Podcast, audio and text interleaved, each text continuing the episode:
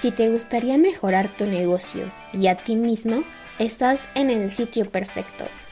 Esto es Easy Finanzas con Fernanda Rangel, donde lo único imposible es aquello que no intentas. Hola amigos, bienvenidos al cuarto episodio de este podcast Easy Finanzas con Fernanda Rangel. Espero que se encuentren estupendo. Muchas veces cuando planeamos abrir una pyme, una pequeña o mediana empresa, Comenzamos por lo que vamos a vender.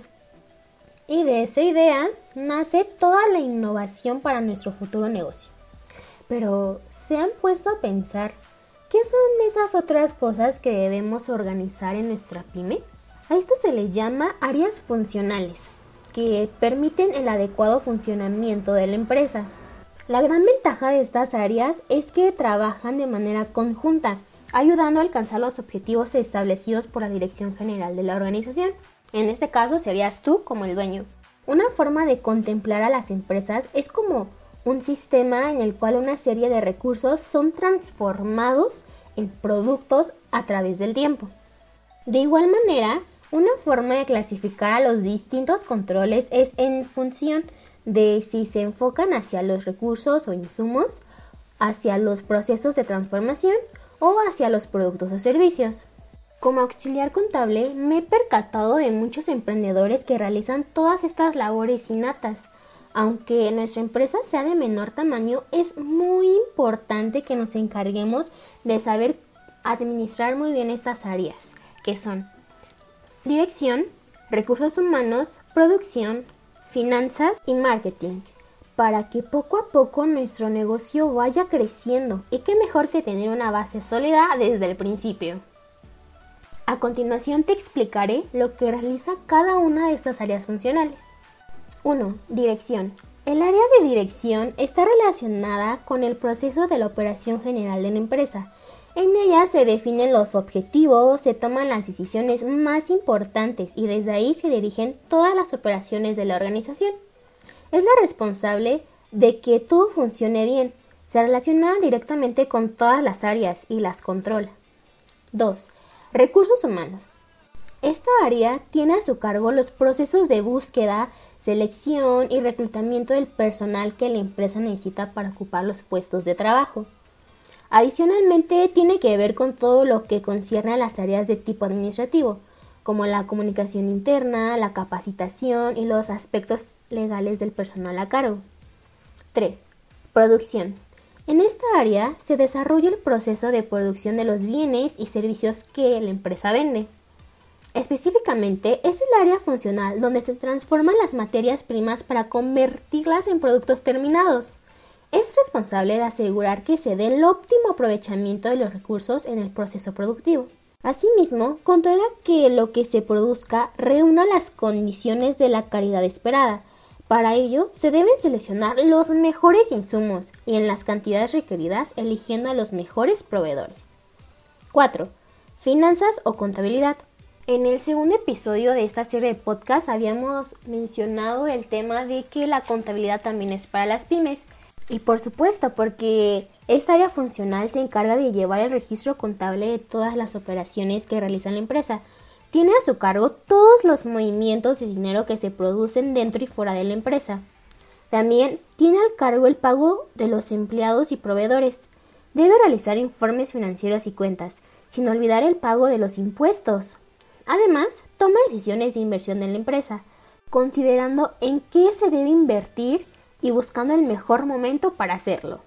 5. Marketing y ventas es responsable de crear la comunicación del valor de un producto, es decir, cómo promocionar o vender ese producto o servicio marca. Se encarga de innovar, crear nuevos nombres, además de planear nuevas presentaciones de los productos o servicios, y se establece cuál será el ciclo de vida de los productos que la empresa comercializa. Para ejemplificar lo anterior, podemos pensar en un emprendedor cuya empresa unipersonal se dedica a la elaboración y venta de muebles para baños y cocinas. Esta persona realiza, entre otras, las siguientes actividades. Primeramente diseña, fabrica e instala el mobiliario. Decide a quién le compra la materia prima y en qué cantidades. Además, si se requiere almacenarlo o no. ¿De qué área estamos hablando? Exacto, del área de producción. Otro ejemplo. Lleva las cuentas, presenta y paga las declaraciones de impuestos. Decide en qué herramientas invierte, negocia y paga las facturas a los proveedores. Gestiona los cobros y obtiene financiación. ¿De qué área estamos hablando? Correcto, del área de finanzas o contabilidad. Siguiente ejemplo. Busca nuevos clientes, gestionando redes sociales, enviando emails, haciendo llamadas, encargándose de todo el proceso de venta. Asimismo, mantiene una buena comunicación y relación con los clientes existentes, brindando y cumpliendo la garantía sobre sus productos e instalaciones. ¿Cómo se llama el área? Exacto, marketing. Otro ejemplo. Vigila que el taller sea seguro y esté limpio que las herramientas e implementos le brinden seguridad física al elaborar los productos. Además, se mantiene al día en las principales tendencias de diseño y fabricación mediante cursos Internet. ¿De qué área estamos hablando? Correcto, recursos humanos. Y último ejemplo, establece el rumbo que desea para su empresa. Establece una visión de futuro. Fija metas y objetivos de corto y largo plazo. Decide qué hacer, cómo hacerlo y cuándo hacerlo es decir, se encarga de la coordinación de las diferentes actividades. ¿De qué área estamos hablando? Correcto, del área de dirección. De esta manera, se hace evidente que en esta empresa unipersonal del emprendedor se llevan a cabo todas las funciones básicas de una organización, a pesar de que, por su tamaño, no cuenta con departamentos empresariales. Es importante resaltar que la efectividad de una empresa no depende del éxito de una sola área funcional, sino de la correcta coordinación y sincronización entre todas, y también de las funciones básicas de la administración. Para finalizar, es muy valioso reiterar que estas áreas deben estar unidas para que se cumplan los objetivos de la empresa. La comunicación o incumplimiento en alguna de estas áreas afectará a toda la organización. Espero hayan disfrutado de este podcast. Es momento de despedirnos. Y recuerda, la vida te pondrá obstáculos, pero los límites los pones tú. Bonito día y hasta la próxima.